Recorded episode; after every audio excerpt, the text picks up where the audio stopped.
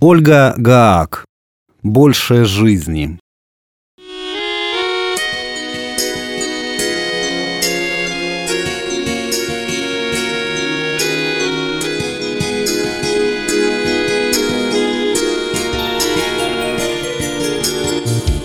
Они нарядили елку в ноябре. Достали из пыльной коробки новогодние игрушки. Все целы, разбитых нет. Аккуратно взяв самый большой шар, он протянул ей. Она любила наряжать елку. Ее звонкий смех теплым лучом разлился по всей комнате. «Дай, дай мне!» Она капризно топнула ножкой по полу. «Я хочу повесить сама этот оранжевый шар!» Он протянул ей игрушку. «Ты посмотри, он похож на солнце!» Она и сама была похожа на солнце. От нее исходил свет. На ее губах заиграла улыбка. Он закрыл глаза. Вспомнил, как она бежала к нему навстречу по скошенной траве, босая, в легком белом платье. Он подхватил ее на руки, и нежная тонкая прядь ее волос упала ему на лицо. Он заглянул в ее глаза. «Эй, ты меня слышишь? Выключи свет!»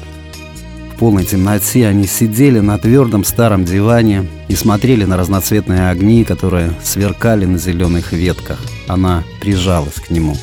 «Ты меня любишь, правда?» В ее больших голубых глазах появилась тревога.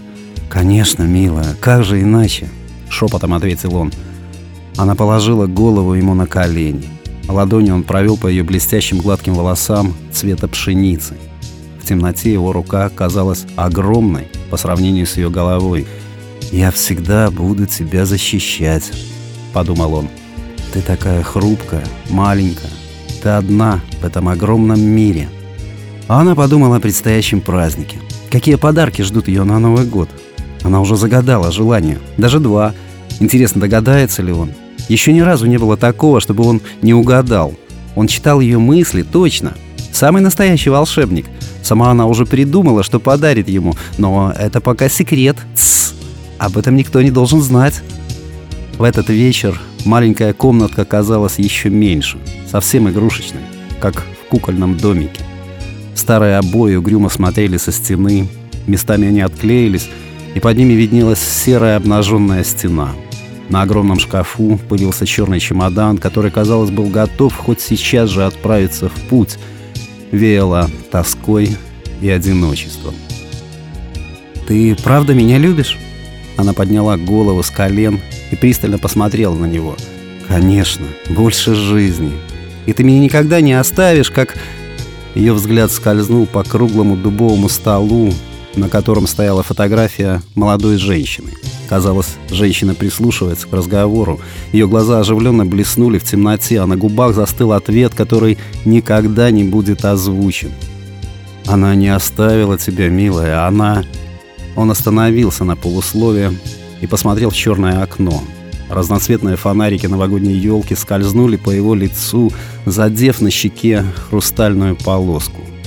Хрусталь на лице блеснул и растворился во мраке. Он прижал ее крепче, вдохнул запах ее волос, но от них повеяло лекарствами, какими-то травами, спиртом.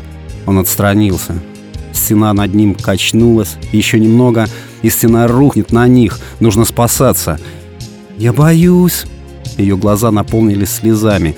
«Папочка, мне страшно!» «Не бойся, милая, это ветер за окном поет тебе колыбельную. Засыпай!» Его руки устало опустились на колени.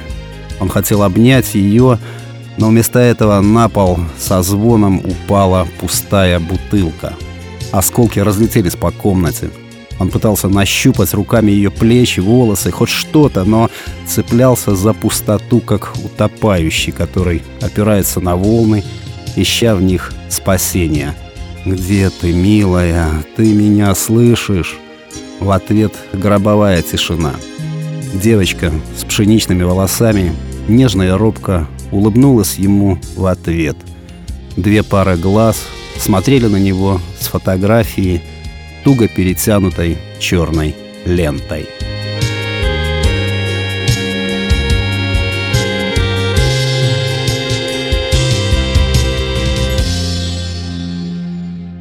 Текст читал Сергей Краснобород.